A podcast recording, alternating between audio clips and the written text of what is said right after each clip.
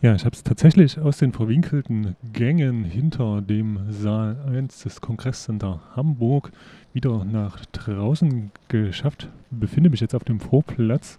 Hier ist eine Rakete gelandet, die Fairy Dust, quasi das Maskottchen des Chaos Communication Congress, der dieses Jahr zurückgekehrt ist nach äh, Hamburg, nachdem er jahrelang in Berlin war, dort allerdings das Berliner Kongresszentrum zu klein geworden ist. Hier prangt jetzt in großen Lettern CCC, da wo sonst CCH steht, Kongresscenter Hamburg. Stattdessen jetzt CCC für Chaos Communication Club oder eben auch Congress.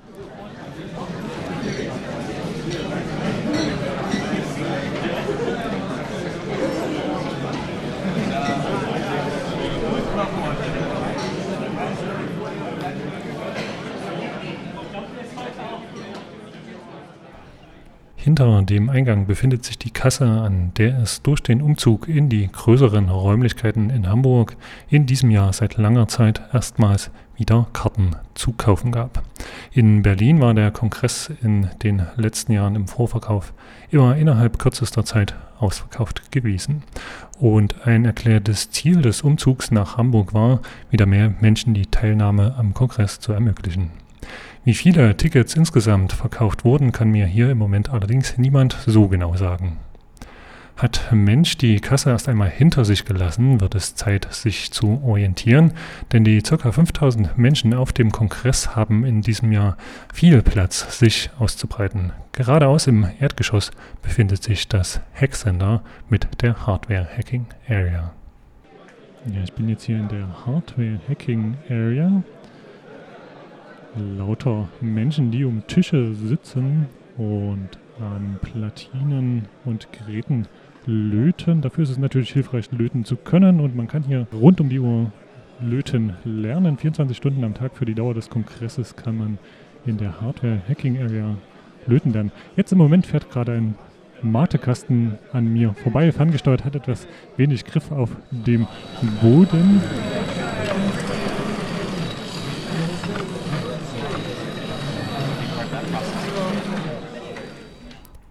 Wenn 5000 computeraffine Menschen zusammenkommen, fällt natürlich auch eine Menge Netzwerktraffic an.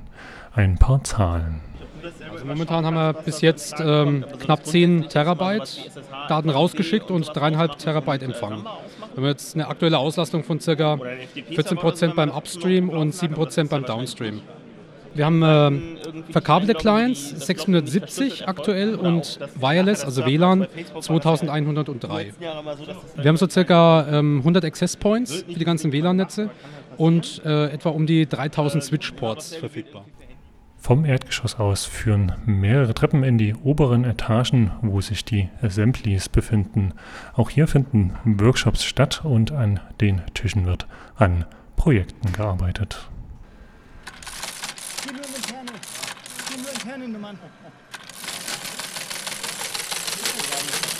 Das ist ein ähm, Fernschreiber, der, ein Original-Fernschreiber, den haben wir ähm, erweitert, sodass man mit denen jetzt SMS verschicken kann. Letztes Jahr hatten wir SMS empfangen mit dem Gerät.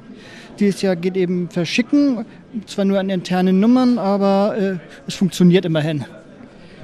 Ich stehe jetzt hier an einem Stand, an dem Sportfreunde der Sperrtechnik Deutschland e.V. steht. Ähm, was steckt denn dahinter?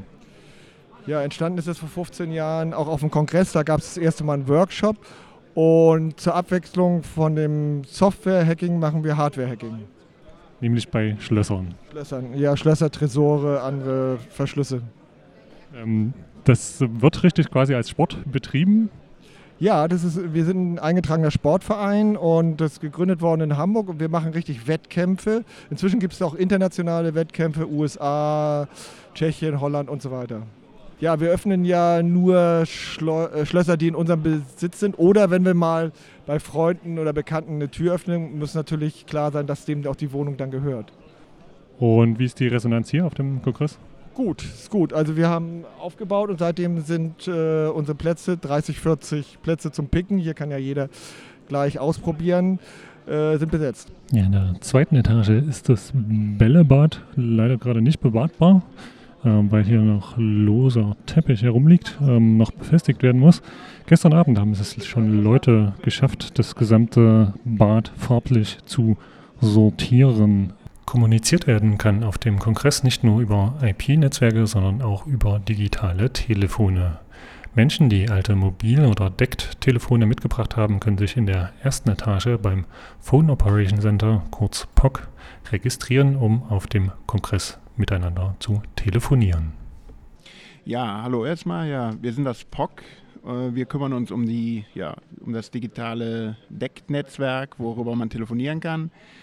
Äh, man kann sich bei uns auf unserer Webseite eine Nebenstelle registrieren äh, und hat dann eine vierstellige interne Rufnummer ähm, kann kostenlos ins deutsche Festnetz telefonieren, kann auch angerufen werden auf dem Kongress. Man kann in Vorträge reinhören, wenn man draußen sitzen möchte und nicht in den Vortrag möchte. Ja, und äh, wir machen das jetzt schon seit dem äh, 22 C3 und ja, jedes Jahr aufs Neue. Ja, grundsätzlich funktioniert es mit jedem Telefon. Ähm, das De Telefon muss äh, GAP unterstützen. Das ist ein Standard, der herstellerübergreifend funktioniert. Ähm, nicht jeder Hersteller implementiert die Standards so, wie sie beschrieben sind. Ähm, es gibt einen großen Hersteller in Deutschland, äh, der eine Telefonsparte hat. Mit diesen Endgeräten funktioniert es sehr gut. Und äh, es gibt diverse Hersteller, wo es auch mit funktioniert, aber hier und da gibt es mal Endgeräte und Versionen, die halt sich nicht verbinden lassen. Aber im Grunde ist es ein internationaler Standard und sollte funktionieren. Also wir haben insgesamt ähm, 1403 äh, Registrierungen und äh, davon haben wir jetzt insgesamt aktiviert 416 Decktelefone, 510 GSM-Telefone und äh, 120 SIP-Nebenstellen. Ähm, und ja, das wird noch mehr werden. Über ist gerade der erste Tag. Ebenfalls in der ersten Etage befindet sich der Heffen, in dem sich die Angels, die zahlreichen freiwilligen Helferinnen und Helfer des Kongresses versammeln.